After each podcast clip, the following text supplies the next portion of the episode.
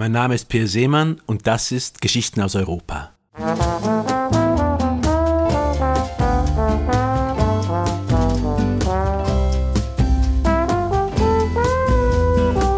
Die folgende Geschichte hat mir ein älterer Italiener erzählt, der wie viele andere einst in die Schweiz gekommen war, auf der Suche nach einem besseren Leben.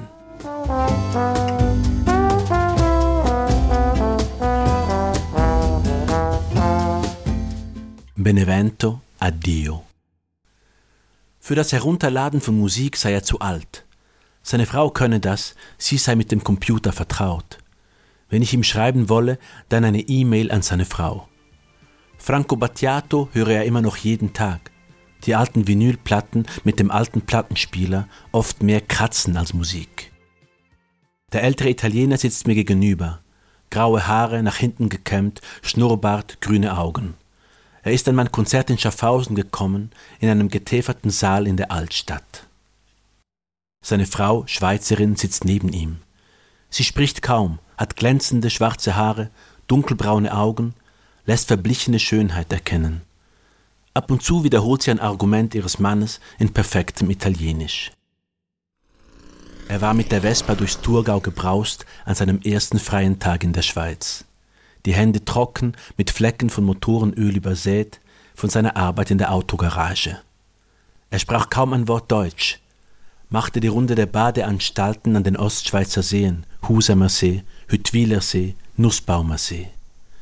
Er lächelte im Strandbad eine junge Frau an, sie lächelte zurück. E se ci penso, se non fossi mai andato a cacciare con la Vespa quelle belle in Turgovia. E se ci penso, se non fossi mai partito, quel giorno chiaro di maggio, Benevento addio. Als sie bereits zwei Kinder hatten und in Schaffhausen wohnten, sprach er oft davon, wie er sich die Pension vorstellte. Sie würden das Elternhaus in seinem Dorf umbauen, einen Wintergarten anlegen, auf der Piazza sitzen und Karten spielen, Kaffee trinken, Freunde aus der Schweiz einladen, das schöne Wetter genießen. Als er seinen Dienst bei der Bahn quittiert hatte, fuhren sie mit dem Zug nach Süditalien, um nach seinem Elternhaus zu sehen. Seine Eltern waren in der Zwischenzeit verstorben.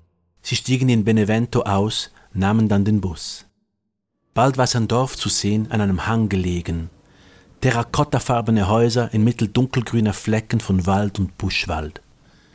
Es hatte viel geregnet in letzter Zeit, im Winter gar geschneit.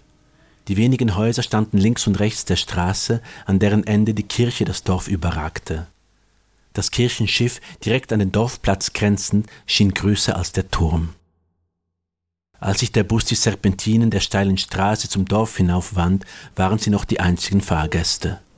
Er schaute aus dem Fenster, dachte an seine Kollegen bei der Bahn, Italiener, Portugiesen, Spanier, an ihre Betriebsfußballmannschaft. Sie waren alle in den 70er Jahren eingewandert, hatten sich zunächst an der Starrköpfigkeit ihrer Schweizer Nachbarn gestoßen. Dann war man sich näher gekommen, die Kinder hatten ihre Schweizer Freunde von der Schule mit nach Hause gebracht. Er hatte eine Juniorenfußballmannschaft trainiert, Freundschaften geschlossen mit Alteingesessenen. Ein Konzert mit Franco Battiato, das er in der Stadthalle organisiert hatte, war restlos ausverkauft gewesen. Seine zwei Söhne hatten Schweizerinnen geheiratet, waren mit ihren Familien in Häuser aufs Land gezogen, in die Ostschweiz.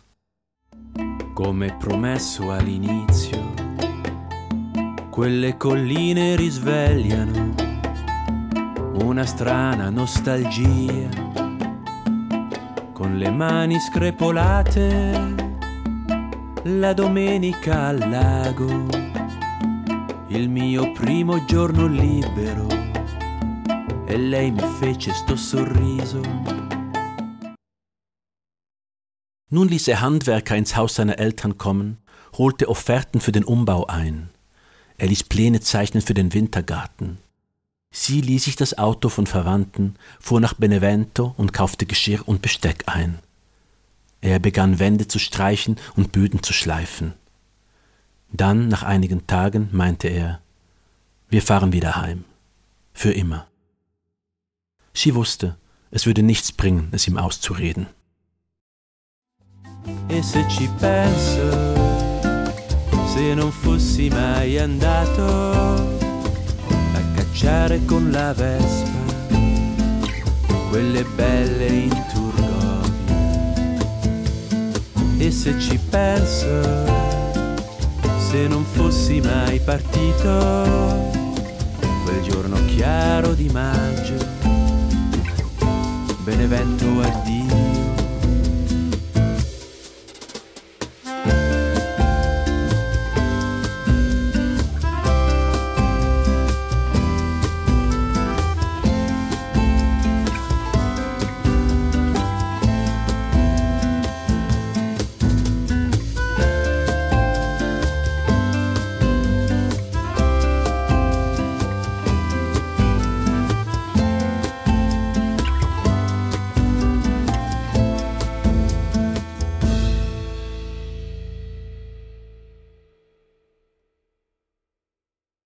Das war Geschichten aus Europa, der Podcast, jeden Montag mit einer neuen Geschichte.